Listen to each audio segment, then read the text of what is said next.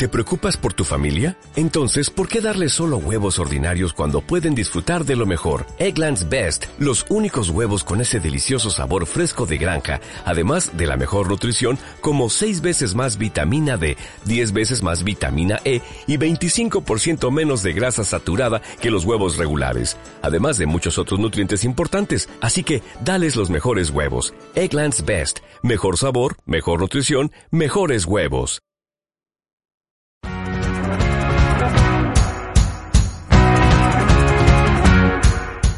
Bienvenidos a un nuevo episodio del podcast Carreras Profesionales, un espacio donde entrevisto a gente que ha tenido una carrera profesional de éxito en el sector financiero y disecciono su carrera profesional para que recibáis información de primera mano sobre cómo es el día a día de distintos trabajos en el sector financiero y para aprender consejos, libros, cursos, trucos y estrategias que les han ayudado a tener éxito en su carrera profesional.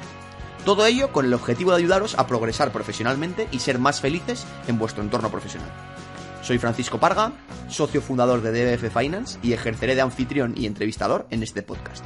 En mi web, cursosfinanzasdbf.com, cursosfinanzasdbf, D de Dinamarca, B de Barcelona, F de Francia.com, tenéis todos los episodios del podcast, así como cursos y otros recursos, valga la redundancia, para aprender del sector financiero. Cursos de preparación del examen CFA, cursos de contabilidad, cursos de inversión en bolsa, cursos de Excel. Sin más, a disfrutar y aprender. El invitado del, el invitado del episodio de hoy es Jorge Medina. Jorge trabaja actualmente en el fondo de Private Equity Portobello Capital, donde lleva trabajando un año. Eh, de formación es ingeniero industrial por el ICAI y comenzó su carrera profesional en Bain Company, donde estuvo dos años y medio y previamente hizo prácticas en, la startup GeoBlink y en, en, Portobello, donde, donde trabaja actualmente. Eh, Jorge, bienvenido al, podcast. Muchas gracias, Foco. Eh, gracias por sacar el tiempo. Eh, la verdad es que, bueno, antes de, que nos pusiéramos a grabar, estábamos comentando un poco de, tu perfil y tal, y yo creo que al final es muy interesante, ¿no? Para la gente, para los oyentes, ponte un poco también en, los zapatos de, gente de últimos años de universidad, que como sabemos, en el mundo financiero, en el mundo de consultoría estratégica igual, hay muchos anglicismos, hay muchos términos que son difíciles de saber y no se sabe muy bien que se hace en cada trabajo, ¿no? Entonces, em, yo creo que una parte importante de tu carrera profesional ha, transcurrido en consultoría estratégica y consultoría estratégica yo creo que es una cantera espectacular para posiciones posteriores en el sector financiero y en otro tipo de sectores porque te enseñan a pensar, te enseñan a estructurar el cerebro y luego además tiene una parte muy interesante en cuanto a que los procesos para acceder son, son, muy difíciles, ¿no? Entonces yo, creo que alguien que ha pasado por, por, todo eso puede aportar mucho valor y entonces por eso me, me, encanta tenerte en el, en el, en el podcast. Encantado de ayudar y muchas gracias por invitarme. Genial. Eh, ahí yo creo que si, quieres podríamos empezar con un poco que, definas qué es la consultoría estratégica, ¿no? Que suena así un poco estrategia muy a grandes rasgos, pero alguien que no ha trabajado en ello, para que se haga una idea de, qué se hace o que, cómo lo definirías. Sí. Eh, nada, consultoría estratégica es, el asesoramiento a empresas en temas un poco estratégicos a los que se enfrentan en su, en su día a día. Al final, las empresas no dejan de ser organizaciones que van viviendo distintas fases a lo largo de su, de su vida, pues como capítulos que tienen en su vida, y hay momentos, pues, cuando quieren salir de España e irse al nuevo mercado, cuando quieren pensar qué hago en los próximos cinco, dónde quiero estar en los próximos cinco años, como un, recién graduado que quiere salir de la carrera, cuando se ve que quiere cortar un poco de costes, recurren a expertos o gente que tiene mucha experiencia y resolviendo, bueno, sí, planteando y resolviendo este tipo de situaciones y, entonces tú les asesoras a las empresas en estos momentos. Oye, una empresa que me quiero ir a Brasil, eh, ¿crees que es buena idea o no? ¿Cómo crees que es la mejor manera de entrar? Eh, ¿Entro de cero? ¿Compro una empresa, por ejemplo? Oye, que creo que, eh, mira, creo que podría ahorrar un poco de costes por aquí. ¿Tú cómo lo ves? Que tienes mucha experiencia. Primero, ¿es verdad lo que pienso o no? segundo, ¿cómo crees que es la mejor manera de hacerlo? ¿Qué sería un objetivo realista? Y eso es un poco el trabajo de la consultoría estratégica, asesorar a las empresas en este tipo de problemas eh, que tienen en el día a día. Y para alguien, para un oyente que nos esté oyendo en últimos años de universidad, ¿cuál es el atractivo que tiene el, fichar por una compañía de consultoría estratégica y trabajar esos primeros años que son clave en tu desarrollo profesional? Sí. Em, quizá no es tan. No sé si será la opción más interesante para la gente financiera, ¿no? Porque no es, es verdad que no tiene un componente financiero muy fuerte, pero tiene unos atractivos. Para mí es uno de los sitios eh, espectaculares para iniciar tu carrera en términos de aprendizaje. Primero porque te ofrece una exposición a muchos, muchas industrias. Tú al final trabajas en proyectos cortos de tres o cuatro meses y que puedes trabajar pues, en el sector asegurador, en el sector bancario, en el sector de retail y alguien en mi caso, por ejemplo, ingeniería, que no tienes mucha idea de cómo funciona el mundo profesional, empiezas a, tener una idea de cuáles son las distintas industrias y las empresas en, las distintas industrias. Entonces, mucha exposición a muchas industrias y, mucho conocimiento. Dos, es una carrera muy dinámica, o sea, bueno, un día a día muy dinámico en el que cada 3-4 meses estás cambiando de proyecto. Eh, no es que todo el día estés haciendo el mismo tipo de tareas, eh, sino que cada 3-4 meses, 3 semanas o 6 meses estás cambiando de proyecto y haciendo pues plan estratégico, luego transformación de costes. Es muy dinámico eso. Te ofrece la, oportunidad de tener una carrera internacional. Son generalmente las grandes consultoras son empresas internacionales que, te ofrecen la oportunidad de viajar y de hacer un proyecto en Francia, un proyecto en, Inglaterra, en Estados Unidos o en Dubai, ¿no?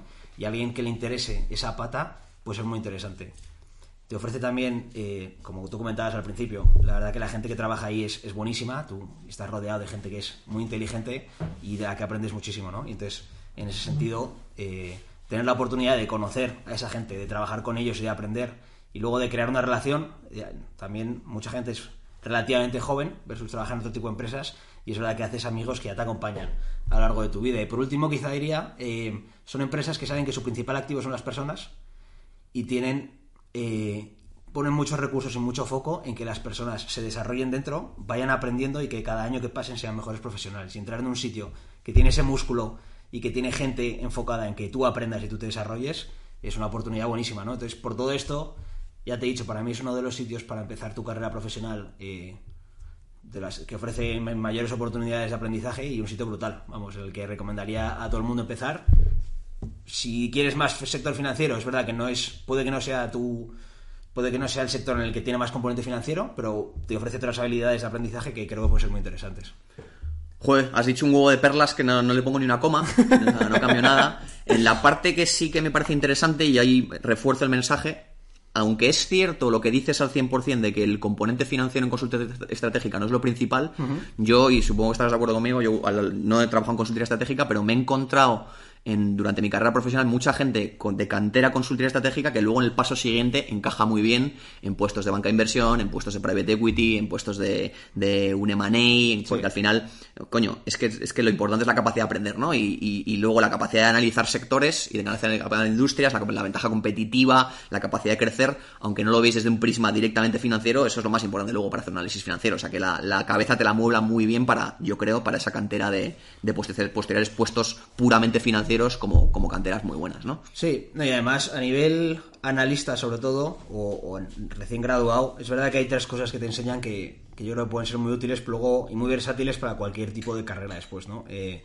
la primera es te enseñan, al final hemos comentado que hay mucha variedad de proyectos, te enseñan un poco a aprender a aprender, ¿no? Cada tres meses te estás enfrentando a una nueva industria, a un nuevo tipo de proyecto en el que no has tenido nunca experiencia en el sector asegurador y tienes que enterarte de cómo funciona el sector asegurador. Pues al final a la fuerza de enfrentarte a esta situación muchas veces, aprendes un poco a, enterarte de, los, principios fundamentales de cada industria eh, y eso es muy replicable luego en cualquier sitio, ¿no? Si quieres mirar una empresa, entiendo, de pues una empresa de la industria hotelera y nunca te has enfrentado, el, saber cuáles son las claves de la industria hotelera es algo muy útil. Lo segundo, es verdad que en la nivel analista ponen mucho foco en, en lo que llamaban en Bain Zero Defect, que es la atención al detalle, ¿no? Y creo que eso es algo bastante importante en, para, en el sector financiero, el ser capaz de, llegar al detalle de las cosas, el saber el porqué, el saberte la cifra y los números, es algo que puede ser muy relevante también.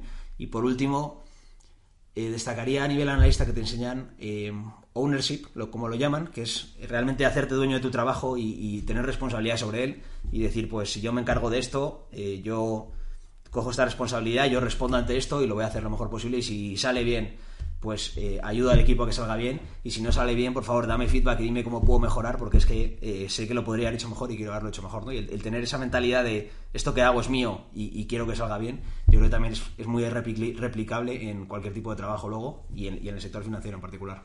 Qué buena. Me dejo aquí apuntadas dos cosas por las, a las que volveré luego. La parte que has dicho muy interesante de, posibilidades de carrera internacional y luego también del, del, preguntarte posteriormente el que pongas algún ejemplo de lo que hemos dicho, de un proyecto si quieres que hiciste o algún proyecto típico en el que pueda haber un consultor estratégico aportando valor. Pero antes de eso, yo creo que es muy interesante para gente de últimos años de universidad o gente que no conoce ese mundo de consultoría estratégica que pongamos nombres, ¿no? O sea, aquí quiénes son las compañías principales para que alguien en su casa pueda decir, oye, pues me gusta lo que está diciendo Jorge, me meto en la página web de el que sea. En tu caso ya hemos hablado de Bain porque es donde has trabajado tú, pero si quieres dar, un poco los nombres de los principales players internacionales. Sí, los principales players son internacionales eh, y son empresas que tienen oficinas en muchos países. Estamos hablando de McKinsey, BCG, eh, Bain and Company. Estamos hablando de Oliver Wyman, de Kearney, de Arthur de Little. Y estamos hablando también de, las, de los departamentos de estrategia de las Big Four, eh, como Monitor Deloitte, Strategy Ant, que es el de Price, el departamento de estrategia de KPMG y, y Parthenon, que es la parte de consultoría estratégica de EY. Un poco estas son. Hay, hay más consultoras, pero un poco estas son las. Digamos, son empresas muy, con mucha presencia y muy relevantes a nivel internacional. Perfecta, perfecto resumen. Si tuviéramos que decir, y ahí vamos bajando ya un poco más al barro a situarlo, em, una persona que entra en consultoría estratégica, ¿qué día a día se encuentra? O sea, ya has mencionado cosas muy interesantes al principio, el barniz de vas cambiando de proyectos rápido, distintos sectores, distintas industrias, pero si fuéramos a qué tipo de trabajo y qué ejemplos podrías dar de cosas que se hacen que te ayudan a aprender a pensar, que yo creo que es la principal cualidad que adquirís ahí, ¿no? Sí, es, es verdad que depende mucho del proyecto en el que te toque, ¿no? El- si estás trabajando para un fondo de private equity que en tres semanas tienes que eh, mirar un mercado y ver si es atractivo o no, es un trabajo mu- mucho más analítico en el que pues vas a ver, vas a tratar de ver cuál es el tamaño de un mercado, si crece, por qué crece, si crece por, crece por precio, crece por volumen, quiénes son los principales players, como tú más eh, me has preguntado ahora, ¿no? ¿Quiénes son los principales players de la consultoría? Pues en este mercado, ¿quiénes son los más grandes? Eh, cuáles son las dinámicas competitivas, cómo compiten entre ellos. Y quizás se parezcan en ese lado un, un poco a- al sector financiero, a entender los distintos mercados, ¿no? Si estás en un trabajo para una empresa corporativa, sería un, proye- un proyecto de, de implementación, por ejemplo, que es quizá en un lado del, espectro está la due diligence que hemos comentado para un fondo, en el otro está un proyecto de implementación para un, para un corporativo. Es una reunión de... es- el día a día es muy de contacto con, de reunirte con, con el cliente. De hecho, llama bastante la atención que de los cinco días de la semana hay cuatro que probablemente te pases en la oficina del cliente, trabajando mano a mano con ellos y, y, y asegura, bueno, y haciendo un poco project management de que las distintas iniciativas que se han hecho de para, reducir costes se van cumpliendo. Cuando digo iniciativas, la analogía que podríamos hacer es, oye, yo para, para bajar peso he dicho que quiero comer mejor, más sano, que quiero hacer deporte todos los miércoles, todos, bueno, todos los días a las 2 de la tarde y, que quiero, no sé, andar todos los días un kilómetro. Pues el tener a una persona que está detrás de ti y contigo todo el día, oye, eh, Fuco, que te toca no te comas chocolate que ha dicho es que quieres comer más sano. Fuco, eh, que son la una y media y te tienes que ir a correr. Deja esto, planifícate que lo tienes que hacer. Eh, en el día a día, al final, todo el mundo estamos muy liados con nuestro trabajo y el tener una persona, digamos, que te ayude a implementar las cosas y esté pendiente, eh, ayuda. Y ese sería el otro espectro, ¿no? El otro extremo. Ya te digo, desde un trabajo muy analítico hasta un trabajo muy de reunirte con cliente.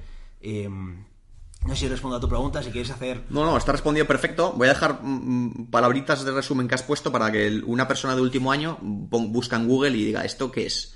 Mercado total, el inglés total addressable market, es, hostia, no es lo mismo estar analizando una compañía que pueda atacar un mercado de un millón o un una compañía que pueda atacar un mercado de un billón. Condiciona todo tu potencial de proyecciones. Potencial de crecimiento, el dividir entre volumen y precio, mirarlo también. La posición competitiva, como dibujar un mapa de la industria, ventajas competitivas, si vas ya a tocar Porter, el que quiera buscar fuerzas de Porter o va a buscar cosas de más de cercanas al value investing de Warren Buffett y la ventaja competitiva al moat, pues son cosas que las acabas de decir que parecen como obvias y te puedes tirar una vida para dominar esto bien y en sectores e industrias, en, industrias distintas. O sea que es, es sin duda súper interesante. no, lo cuentas mejor que yo. Y luego la analogía del, del entrenador personal es un poco para que lo tengamos todos en la cabeza, ¿no? Es casi reducirlo al absurdo. Las, las organizaciones son mucho más complejas y, evidentemente las iniciativas que se llevan eh, son de otro estilo, pero vamos. No, no, pero ahí me encanta, es cuan- cada vez que quieras poner ejemplos de esos, me lo agradezco mucho para lo- a los invitados porque es bajar al barro de la que la gente le ponga cara y ojos, o sea que cojonudo el ejemplo.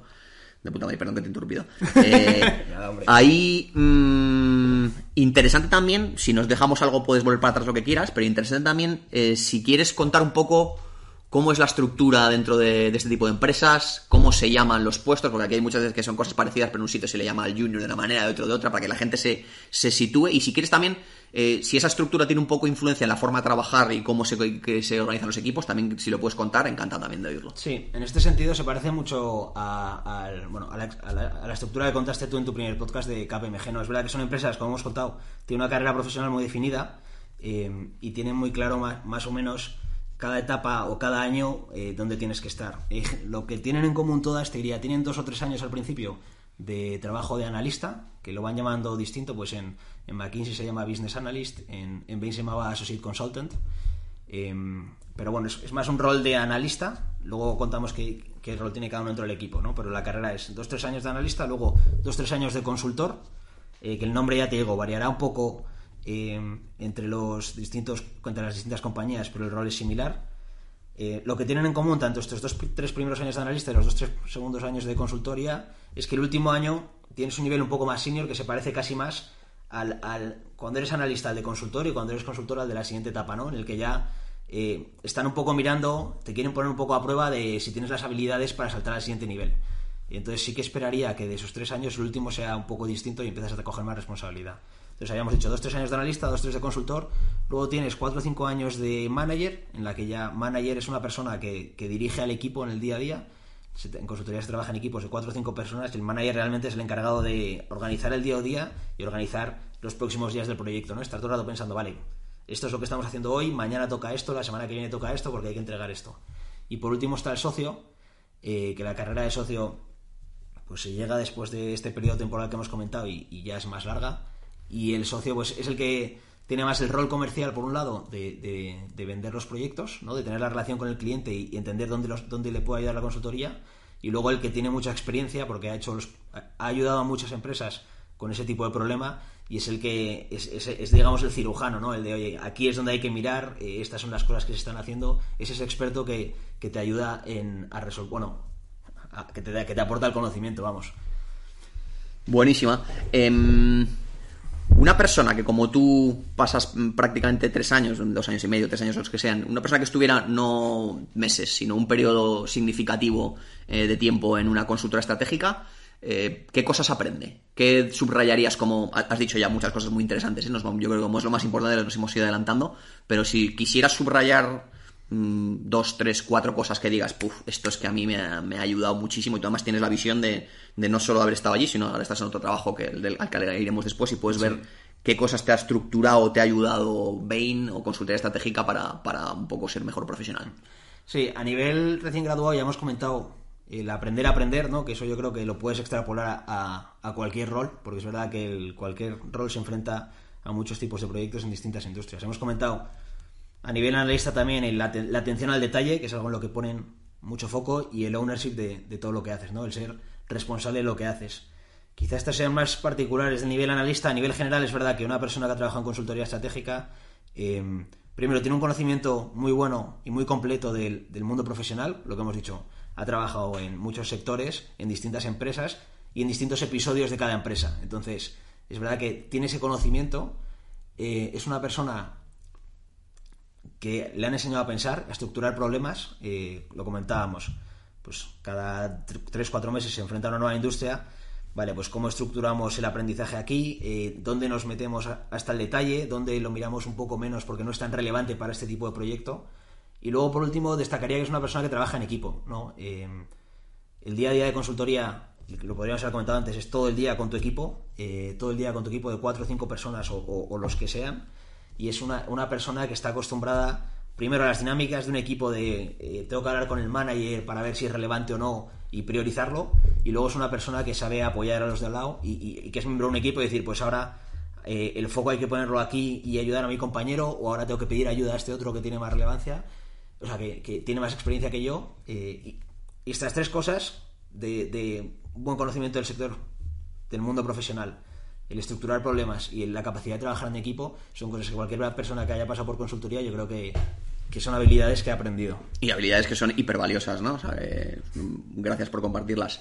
Eh, hablabas ya antes, y me parece también algo interesante, el enfoque internacional o la exposición internacional que tienen estas compañías y viendo un poco tu, perfil veía, ¿no? Que, has, que has tenido en, el propio Bain estancias, me parece que era en Boston, ¿no? En Estados Unidos y... En Boston y, en París. En Boston y en París, ¿no? Entonces, eh, cuenta un poco qué oportunidades hay al que tenga un poco inquietudes, eh, un poco de experiencias internacionales, qué oportunidades y qué, qué paz es típico, si es, oye, pues es, es residual alguien que se va fuera o es algo relativamente habitual para gente que tenga un buen performance y tenga las ganas de hacerlo. Sí, eh, bueno, yo ahí puedo hablar muy bien de, lo de, cómo funciona Bain. Eh, un poco menos de cómo funcionan las otras consultoras, de, sí que creo que es algo general que, te ofrecen una carrera profesional y que si tú la quieres tener, generalmente están abiertos a escucharte y a ofrecértela. En concreto en Bain, cómo funcionaba era... Eh, es verdad que eh, a la hora de elegir proyectos te decían, tenías bastante libertad para pedir qué te apetecía. Luego, bueno, las necesidades de la empresa dictaban si podías o no, ¿no? Pero alguien que quisiera tener, como yo, pues quiero irme a París a hacer un proyecto si, si pudiese. Quiero quiero irme a Boston unos meses a trabajar en la oficina de Boston para conocer eh, ahí pues cómo se, cómo se trabaja ahí y, estar unos meses en Estados Unidos. Es verdad que tienen bastante flexibilidad. Para mí es un atractivo brutal porque en España, al final muchas veces no nos damos cuenta, pero por nacer en España estamos condicionados a unas oportunidades profesionales eh, que también te das cuenta cuando te vas de Erasmus, ¿no? En la carrera, cuando te vas a estudiar fuera, y dices, el poder ir a otro, a otro país a ver qué empresas hay, eh, si es un, país con empresas más industriales o más tecnológicas como Estados Unidos, oye, esto me gusta más o menos, que he tenido más oportunidad o menos de verlo en España. Conocer a gente de ahí y luego, por supuesto, a nivel personal, si te gusta viajar, pues poder quedarte el fin de semana en París o en otro sitio y, disfrutar de la ciudad es algo que es un atractivo muy relevante, muy relevante y una de las patas que yo destacaría de la consultoría, sin duda.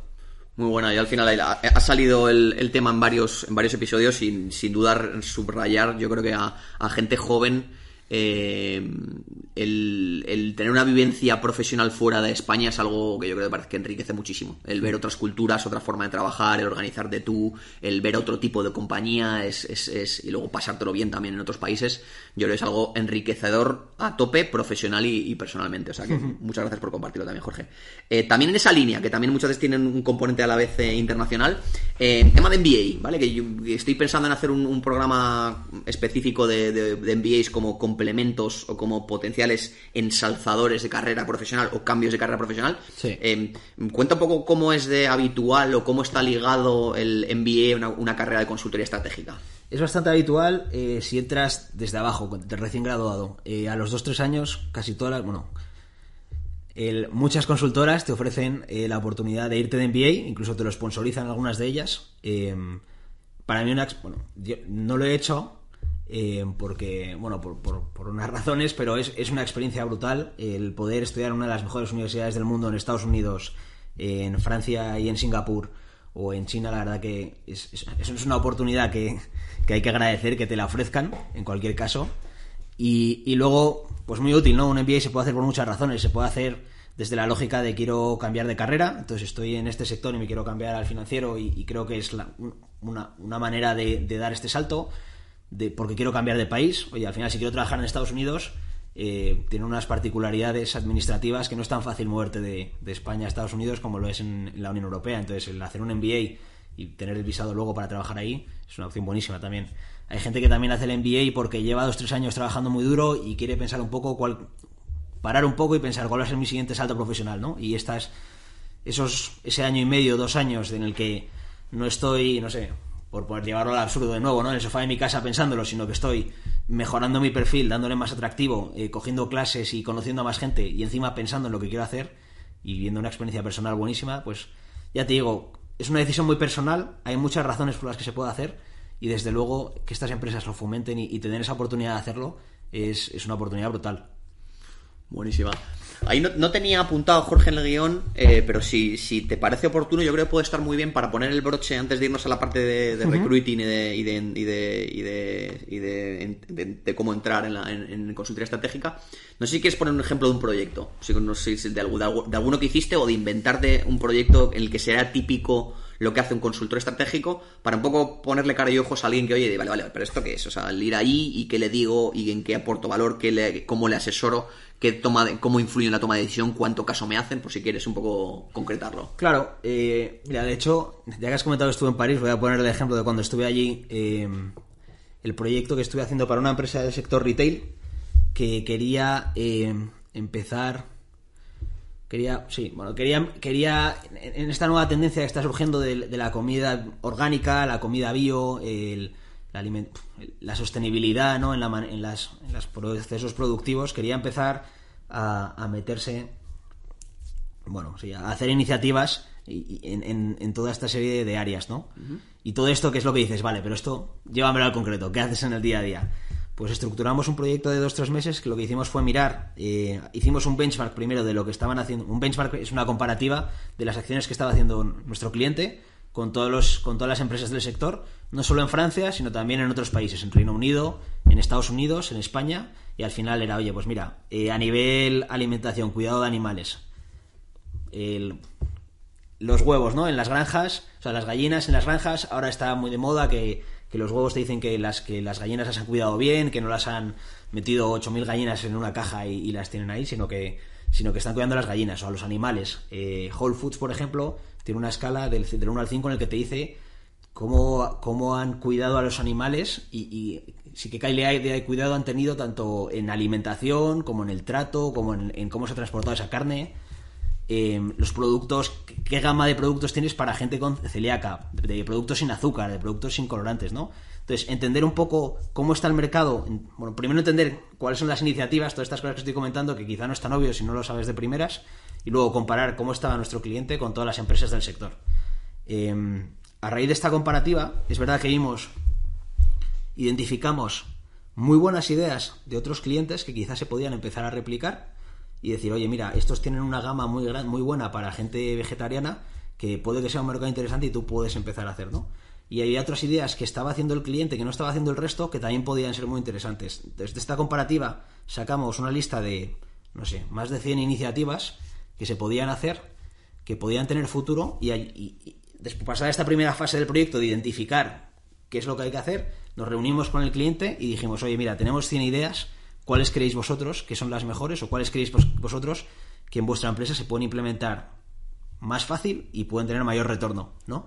Hicimos con ellos un... Entonces, el, siguiente mes del proyecto estuvo enfocado a de esas 100 iniciativas reducirlo a una lista de 15, 20 que se pudieran hacer. En ese trabajo no es tanto de análisis y de, y, de entender el mercado, sino de reunirte con las distintas con las distintas personas del cliente e ir viendo, oye, ¿cuál te gusta más? ¿Cuál te gusta menos? ¿Cuál ves más futuro? ¿Cuál menos? ¿Cuál puedes implementar y cuál no? Porque igual, oye, eh, pues es que no tenemos gama de productos sin azúcar. Empezar una de cero ahora es una inversión brutal que, que no es estratégico para nuestra compañía. ¿no? Entonces, hablando con, los distintos, con las distintas personas del cliente, eres capaz de priorizar pues 15, 20, 25, 25 iniciativas y ya la siguiente, y en la última fase del proyecto, ya era, oye, estas 25 ideas que nos han gustado más, 20, 25, vamos a detallarlas lo máximo posible, vamos a ponerles un calendario, vamos a ponerles un responsable, vamos a identificar qué recursos se necesitan, qué inversión se necesita. Em, y, es un poco tratar de, traerlas a mayor detalle posible para, para, para facilitar la implementación y decir, oye, pues si esta iniciativa, si quieres sacar una gama para gente vegetariana, lo que necesitas es esta inversión, necesitas un equipo de tres o cuatro personas que estén trabajando un año y medio o dos años haciendo esto. Las fases son, pues, primero esto, luego segundo esto y tercero esto. Y este es un poco un ejemplo de un proyecto que pondría de tres meses en el que un problema como es, de nuevo, ¿no? Una empresa que quiere meterse en el mundo de la alimentación orgánica y, en, la, en, la, tendencia de la sostenibilidad en, en la industria de la alimentación, lo vas rompiendo en pedazos y dices, venga, vamos a analizar qué se está haciendo en el mercado, vamos a coger ideas, vamos a priorizarlas y luego de las que priorizamos vamos a tratar de implementarlas y llevarlas adelante. Qué buena, muchísimas gracias por compartirlo, Jorge. Yo creo que vamos esto. Mucha de la gente que lo esté oyendo y que acabe en consulta estratégica te debería luego invertir eh, invitar unas cervezas porque al final el, bajarlo al barro es es interesantísimo. Ahí también, muy ligado por, con consultoría estratégica, pero ya menos negocio y ya más el proceso de, selección. o sea, al final, lo has dicho tú antes eh, y no puedo estar más de acuerdo, en ese tipo de, En toda compañía de consultoría y en consultoría estratégica yo creo que más aún, el principal activo es el talento y las personas, ¿no? Entonces, evidentemente las grandes consultoras lo saben y dedican mucho tiempo y mucho esfuerzo en captar ese talento y en retenerlo, ¿no? Entonces, eh, en consultoría estratégica están, estáis especialmente locos y tarados con lo difícil o lo exigente que es los procesos de selección. Entonces yo creo que em, ponten también en la, en la piel, va a haber mucha gente que esté oyendo el podcast que va a intentar eh, entrar en consultoría estratégica y otros que no. Pero yo creo que es muy buen, muy buen, yo creo que un muy buen entrenamiento para todo el que vaya a pasar un proceso de recruiting el oír este proceso. Porque al final sería, yo creo que sería pues, el, máximo nivel de exigencia. Entonces, si te preparas para un, para un. Y de hecho, yo tengo muchos amigos que les ha pasado, que optan por consultoría estratégica, no acaban trabajando ahí, pero luego las siguientes entrevistas dicen, joder, que esto ya está chupado. Entonces, me gusta mucho aterrizar con alguien como tú que lo ha pasado, él, oye, ¿cómo es el proceso? Entonces, vamos a ir a un poco, si te parece, te lanzo unas cuantas preguntas de esta parte, ¿vale? Claro. Entonces, Procesos de selección, ¿cómo, cómo funcionan? Bueno, lo- aquí lo bueno es que todas las consultoras, es un proceso que está bastante estandarizado en todas las consultoras eh, y es relativamente similar, ¿vale? Y, se conoce bastante información al respecto. El proceso suele estar estructurado en tres o cuatro partes. La primera es que tú prepares tu, tu candidatura, que suele ser un currículum y una carta de motivación. El currículum es para explicar qué has hecho y la carta de motivación por qué, quieres, por qué tienes interés en trabajar en esta industria y en esta empresa en concreto, ¿no? La segunda parte, eh, bueno, aquí las empresas revisan los currículums, suelen invitar a los candidatos a hacer un test, que es un test muy analítico, suele ser eh, pues un test de problemas matemáticos en el que se valora un poco esta capacidad analítica, porque al final tú vas a entrar de analista, vas a trabajar mucho con números y es importante que, estés familiarizado con ellos y, que te sientas cómodo. Y pasar esta segunda parte de- del test es cuando entras en la fase de entrevistas, eh, son entrevistas que tienen bastante estructura, que tienen bastante estructuradas y que se- la estructura es similar entre las distintas firmas, pero es verdad que es- es- son procesos largos con muchas entrevistas. Generalmente en los Bain, McKinsey y BCG haces pues cuatro entrevistas en, en- en cada compañía, tanto para hacer prácticas como para como para hacer como para entrar de fijo, ¿no? O sea, de, de- de full time. ¿Y esas entrevistas cómo son? O sea, ¿cómo dirías qué tipo de entrevista es? ¿Cuán- ¿Cómo es de... Has dicho un poco la parte inicial de, de ejercicios, pero ¿cuánto es de roleplay, de preguntas, de equipo, con más gente, tú solo? Si quieres, quieres un poco describir qué tipo de entrevistas. Sí. Em, de nuevo estoy un poco sesgado. ¿no? Yo no he tenido tanta experiencia de entrevistas en las que te ponen una dinámica de grupo, que está siendo bastante habitual ahora. Em, según me cuentan mis hermanos, que tengo hermanos pequeños. Eh, yo lo que he visto son más eh, entrevistas de consultoría que suelen tener, tres partes. Una primera parte en la que tú te presentas y en las que te hacen preguntas eh, sobre ti. El objetivo es que, la persona que te entrevista te conozca, ¿no? Sepa un poco qué has hecho, de qué, qué carrera has estudiado, por qué has estudiado, cuáles son tus intereses, cuáles son tus motivaciones, por qué quieres entrar en esta industria, en esta empresa. Muy importante en esto, que creo que lo comentabas en tu podcast, o en, tu episodio o en otro que grabaste, el demostrar el interés y el, haber hecho los deberes antes, ¿no? El, no es que he hablado en esta empresa, mira, conozco a estas tres personas o he escrito a estas tres, me han hablado maravillas o me han hablado que, se aprende muchísimo, me llama muchísimo la atención y, por eso me atrae mucho esta compañía, ¿no? La segunda parte suele ser un caso de negocio, un caso de negocio que, que se parece bastante al trabajo que se hace luego en el día a día, en el que te presentan un problema real al que se suelen haber enfrentado el entrevistador, como podría ser eh, esta empresa de alimentación quiere, quiere entrar en, en el área de sostenibilidad, ¿no? Y quiere, quiere empezar a aplicar eh, cosas iniciativas sostenibles y, y de alimentación orgánica y bio y todo esto. Y, y te lo presenta a ti, oye, Fuco, ¿tú qué harías? ¿no? ¿Cómo, ¿Cómo lo ves? ¿Cómo podemos ayudar a esta compañía? Eh, y entonces es ese caso negocio que suele tener también tres partes, un poco la primera estructurar, la segunda de hacer algún cálculo para, para, que, para que demuestres también tu capacidad analítica y la última de resumir todo lo que se ha visto y hacer una recomendación.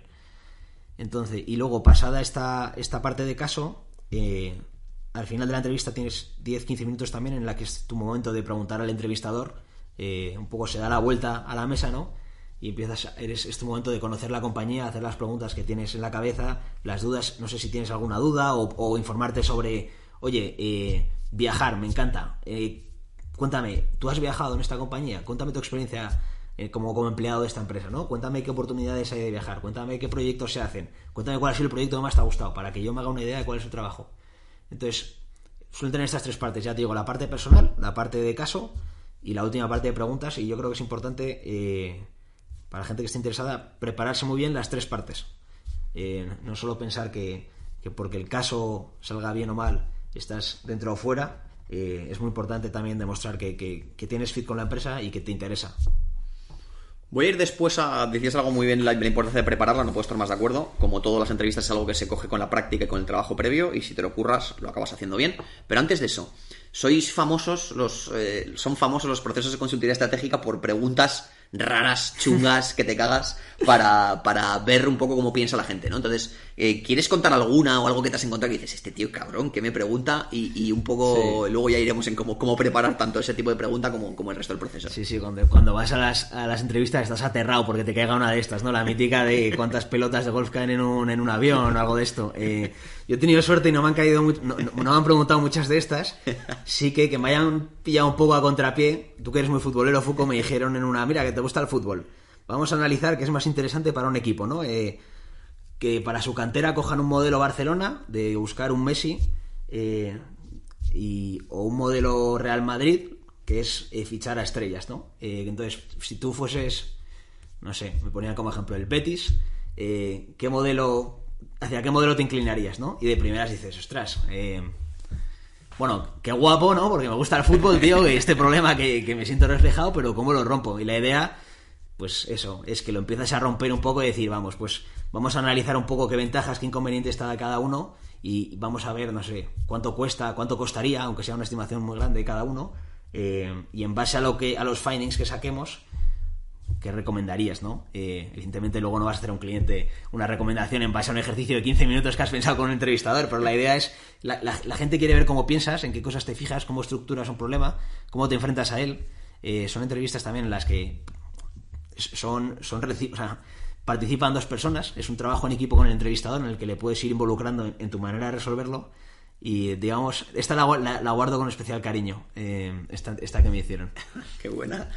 Oye, y vamos ahí un poco ya al, tomate. Em, entrevista difícil, tres fases, una fase personal, la fase luego el caso de negocio, luego la fase que te toca a ti de hacer las preguntas y darle la vuelta a la, entrevista. Eh, entrevistas difíciles. Em, ¿Cómo preparaste tú ese proceso? ¿Y cómo recomendarías a alguien preparar ese proceso que es un proceso intensivo y cañero? Sí. Como hablábamos, la buena noticia es que son procesos bastante estandarizados, se conoce la estructura y hay bastante material en Internet y en, todos lados, que eso creo que es importante, ¿vale? Em, eso por un lado. Lo segundo que, destacaría, antes de empezar a, entrar a hablar de eso, es que requiere tiempo. Em, hay gente que, bueno, de manera innata se le da bien hacer entrevistas o, enfrentarse a este tipo de procesos. Eh, yo, por ejemplo, no tenía tanta experiencia haciendo entrevistas y es verdad que requiere tiempo y preparar y, preparación y dedicarle tiempo casi como si fuese una asignatura o más importante que una asignatura el, encontrar trabajo. ¿no? ¿Qué materiales hay? Pues en función de, lo que, de, las, de las partes que tiene el, proceso para, para, prepararte el CV, o sea, el currículum y la carta de motivación, ahí recomiendo que hables, intentes hablar, que, que, vayas a los eventos de recruiting que suelen hacer estas empresas para enterarte bien cómo es cada una y, y pedir consejos a la gente, a la gente que trabaja allí. Para la segunda parte, que es la parte del test, que es más de problemas de matemáticas y analíticos, ahí lo que viene viene de refrescar. No, son problemas muy complicados, pero viene bien refrescar eh, pues los problemas de matemáticas a los que nos enfrentábamos en bachillerato. Eh, pues si Pedro tiene 5 años más que Juan y Juan tiene 8 años más que María, ¿cuántos años tiene María, no? Es un problema que no es no es excesivamente complicado, pero si hace mucho que no te has enfrentado a él, puede que te que tardes mucho tiempo en resolverlo. Y son test que generalmente tienen un límite de tiempo entonces, eh, refrescar un poco esta parte analítica. Ahí recomiendan también mucho enfrentarse a, problemas de GMAT. Eh, dicen que son bastante similares.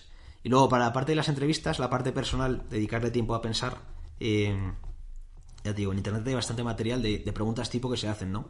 No solo es, oye, sentarte y en un papel tratar de poner cuáles son las dos o tres ideas que responderías en cada una y si te convencen o no, tratar de estructurar, de estructurar una respuesta que te guste. En la parte del caso, hay muchos materiales ahí para practicar casos de entrevistas y ahí sí que es primero entender que es un caso, ¿no? que bueno, lo hemos comentado un poco, pero es verdad que requiere un poco más de detalle entender en qué consiste. Y segundo, empezar a practicar cómo se resuelven este tipo de casos. ¿no? Ahí lo que se recomienda es que con compañeros que están en la misma situación que tú en la universidad montéis un grupete de WhatsApp o lo que sea y te pongas a, y os empecéis a fijar y, a practicar entre ellos, oye, pues ahora yo te entrevisto a ti, luego tú me entrevistas a mí y a ver qué hemos aprendido, ¿no? Hay también vídeos en internet que, suben estas consultoras en las que un consultor que está dentro te resuelve un caso para que tú vayas aprendiendo también cómo, cómo, es. Si tienes la suerte de conocer a alguien que trabaja dentro, em, si, consigues que, te dedique una hora o media hora un día también para, que te haga un caso y practiques, eh, vas, vas, dando saltitos de nivel, ¿no? Según con, el, con la dedicación que haces, con la dedicación que le, vamos, que le das y, ya te digo, cada parte específica requiere un poco su dedicación específica, valga la redundancia, pero lo importante es, bueno, la buena noticia es que son conocidos y hay información y, lo importante es dedicarle, tener ganas de dedicarle este tiempo y cobrar conciencia de la importancia de, dedicar tiempo a encontrar tu trabajo y, a, empezar tu, tu, aventura profesional. Qué buena. Oye, también haciendo una analogía, nadie puede Em, pretender estar cinco años comiendo hamburguesas como un cabrón, o sea, no ir al gimnasio en tu vida, no correr en tu vida y al día siguiente ir a, ir a correr un maratón, ¿no? Entonces al, aquí al final es igual, nadie puede pretender entrar en consultoría estratégica y decir, oye, pues hoy me apetece y mañana me pongo. O sea, hay, un trabajo previo, ¿no? De ir fortaleciendo tu candidatura, ir haciendo cosas previas que hacen que te diferencien y te hagan entrar en ese en el tipo de perfil que, que, busca ese tipo de compañía, ¿no? Entonces, ¿qué cosas previas a esta preparación ad hoc de la entrevista has hecho o hiciste tú que crees que te han ayudado a conseguir entrar?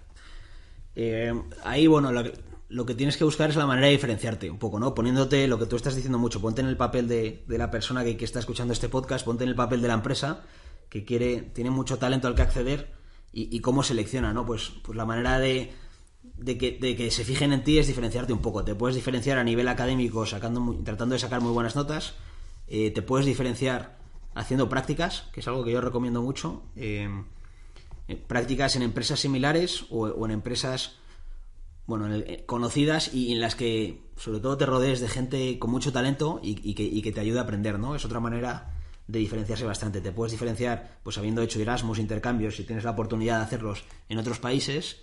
y luego con actividades, bueno, te puedes con actividades extraescolares, ¿no? Ahora cada día está más, también es más habitual en las universidades encontrarte asociaciones, pues, de consultoría, o asociación de empresa, o asociación de bolsa, ¿no? Entonces, en función de, de, cuál sea tu, la, tu área de interés, el, el, involucrarte en este tipo de asociaciones yo creo que es algo muy útil y que también se valora bastante, ¿no? Em, otra, otra pregunta, que, ya la última pregunta que suelen hacer esto es a nivel idiomas. Es verdad que a nivel idiomas también... Em, o sea, son importantes. Casi te diría que es, o sea, si quieres trabajar en España, el español es fundamental. Eh, si quieres el inglés también, ¿no? El otro día, bueno, una profesora mía de la universidad siempre nos decía que el inglés eh, no, es, no es una lengua extranjera, ya nunca más, ¿no? Casi, casi que el inglés tiene que ser como, como el español, no hace falta que lo perfecto, pero te tienes que saber desenvolver. Y es la asignatura más importante. O sea, si no sabes, el que esté oyendo y esté en la universidad y no tenga un inglés de puta madre, mucho más importante que cualquier asignatura es ponerse a saco con el inglés. Entonces, eh, sobre las otras áreas, los idiomas, una vez tienes español e inglés para trabajar en España, yo creo que es más que suficiente y casi me centraría en las otras. Eh, y probablemente sea más útil eso que intentar aprender chino o aprender. Que si tienes inquietud y interés personal, sigue haciéndolo, por supuesto. Si la lógica detrás de aprender chino es porque quiero entrar en esta empresa, pues algo que haya una lógica muy fuerte que trabaja en China y, vas a tener mucho contacto, casi que me centraría en las otras cuatro. Sobre todo en hacer prácticas, porque además de diferenciarte, te ayudan a ti a conocer distintos negocios, eh, distintas empresas y a ir, a, ir viendo qué te gusta y qué te no, ¿no? Y, qué no te gusta. Y es una oportunidad muy buena que, que, los que ya tenemos años nos gustaría haber hecho más prácticas todavía y haber dicho, ojalá hubiese probado este sector que me encanta o esta empresa que me encanta y vosotros que tenéis la oportunidad os animo a ello. Justo iba a subrayar la parte de prácticas, me alegro que hayas hecho el, hincapié. Y ahí mm, has dicho el mensaje que yo creo que es el más importante de las prácticas, que es que mm, al final hasta que trabajas en algo no sabes bien lo que se hace, entonces es una buena manera de descubrir qué te gusta y qué no te gusta. Pero luego hay otra cosa interesante también, que es que tomándote en serio las prácticas, luego surgen oportunidades profesionales de las prácticas. Yo viendo tu perfil, macho, veo que hiciste prácticas en Portobelo, luego fuiste a, parece que en tu currículum lo que pesa ahí es más grande es Bain, pero es que luego acabaste currando en Portobelo, como veremos ahora. O sea que la vida es muy larga y el ser muy profesional en todos los contextos, no solo cuando estás en el super trabajo, sino cuando estás de prácticas, hacerlo en serio, cuando estás haciendo cualquier cosa, hacerlo en serio, eso luego te genera una reputación personal y profesional que hace que luego, como hiciste las prácticas bien en Portobelo, luego cuando haces la entrevista o cuando estás en ese proceso, pues eh, tienes un, plus que no tendrían que no tendrían otros. O sea que guay, guay lo que dices. Y ahí si te parece, pues yo creo que puede, puede fluir muy bien que movamos ya lo que sería tu, tu parte actual de, de, tu carrera profesional. Tú de, de Bain pasas a Portobelo Private Equity. Ahí, pues eh, te ahorro parte del trabajo de contar lo que es un, private equity, contar lo que es el día a día, porque ya estuvo por aquí nuestro común amigo y futbolero también del recuerdo, Jacobo Escario. Entonces, de esa parte, pues no hace falta hacer un monográfico tan, tan potente, pero sí que me gustaría sacar algún barniz tuyo de, sobre todo, qué cosas de las que aprendiste en Bain estás aplicando en, en, en en Private Equity, para que alguien que diga, oye, me gusta el Private Equity, pueda entender cuánto de buena o, no, o de no buena es una, la cantera de, consultoría estratégica. Sí, bueno, las hemos mencionado ya un par de veces. Eh, hay habilidades muy versátiles, el aprender a aprender, el, tener una dinámica de trabajo, el, aprender, el saber estructurar el problemas y, tener una disciplina, todo esto es, es, yo creo es muy útil en cualquier industria en general, ¿no? En, en private equity, en concreto, destacaría hay dos áreas en las que he tenido bastante experiencia de trabajo con fondos en Bain. Em, sobre todo en, en la, bueno, lo, seguro que lo contó Jacobo, ¿no? Los fondos tienen, dos de sus actividades fundamentales es invertir en empresas, el, proceso de inversión, y luego el tenerlas en portfolio y ayudarlas a, crecer, ¿no? Yo he tenido mucha experiencia trabajando con fondos en la parte de portfolio eh, y algo también en la parte de, inversión, de ayudarles a entender el mercado. Entonces, esto es algo que se, que se ve muy bien luego en, un fondo de private equity y el que nosotros, o sea, yo ahora como empleado del fondo tengo que dedicarme a, entender un mercado, es algo lo que me he enfrentado antes, entonces tengo más facilidad, y bueno, más facilidad, o sea, es algo que ya has hecho antes, entonces que no, es tan complejo, o sea, no te cuesta tanto, y luego en la parte de portfolio también, al haberlo hecho otras veces con otro tipo de fondos, eh, ya sabes un poco cuáles son los proyectos o las cosas que hace un fondo de private equity eh, cuando tiene una empresa participada para ayudarles a crecer el haberte enfrentado de nuevo a esta situación antes, aunque sea en un rol distinto y con una óptica distinta, yo creo que, que lo destacaría. Eh, destacaría que además es algo muy bueno de Bain en particular, que, trabaja mucho con fondos de private equity, ¿no? Em, entonces ahí sí que me ha ayudado bastante. Qué buena. Y tú como, ya lo eras seguro, pero la gente que estáis en, que, pasáis por consulta estratégica, vuestro foco principal es aprender y aprender aprender. Y has dicho esa palabra, yo creo que es la palabra que más ha sonado en el podcast y es la palabra que más me apasiona seguramente de la historia. O sea que me encanta tener un invitado que es un friki de aprender. Entonces aprovecho para preguntarte, ¿en qué te estás formando ahora tú por tu cuenta? para aprender cosas que ves, oye, que te faltan en tu día a día actual o en tu o en cosas que creas, oye, yo para para dar un paso, ¿no? Y para ser un mejor profesional y para ser más feliz en mi trabajo, creo que debo aprender esto y cómo lo estás haciendo. Sí, yo ahora estoy poniendo mucho foco en también por en, ser mejor profesional en el trabajo que estoy haciendo ahora eh, y al final viniendo de consultoría la parte a la que he estado menos expuesto a lo largo de mi carrera es la parte de inversión, ¿no? Entonces ahora eh, es verdad que estoy poniendo mucho foco en, en, aprender a ser un buen inversor, ¿no? Para ello, pues tengo la suerte de que tengo muchos amigos que trabajan en el sector, que, que, me van recomendando, ¿no? Pero sobre todo, hablando con la gente de Portobelo, con gente más senior que yo, y, viendo qué me recomiendan, eh, pues ahora mismo estoy leyendo a los inversores eh, clásicos, ¿no? Que quizá, aunque inviertan en bolsa, hay, cosas que se pueden replicar a nuestro mundillo. Eh, estoy también revisando muchos conocimientos financieros, ¿no? Para, para, tener una base más sólida todavía de conocimiento financiero. Y eso es un poco en lo que me estoy enfocando ahora. Eh, luego ya a, nivel anecdótico, en Portobelo eh, estamos ahora expandiéndonos a otros países. Hemos comprado una empresa en Italia. Entonces, como vamos a hacer empezar a hacer más negocio allí, estoy he empezado a, aprender, a aprender italiano. Qué buena, tío. Entonces, pero vamos, eso es más anecdótico. Ahora destacaría que estoy eso, aprendiendo toda esa parte financiera con la que teníamos exposición a lo largo de mi, de mi, de mi carrera académica, porque soy ingeniero, y de mi carrera profesional, porque trabajo en consultoría.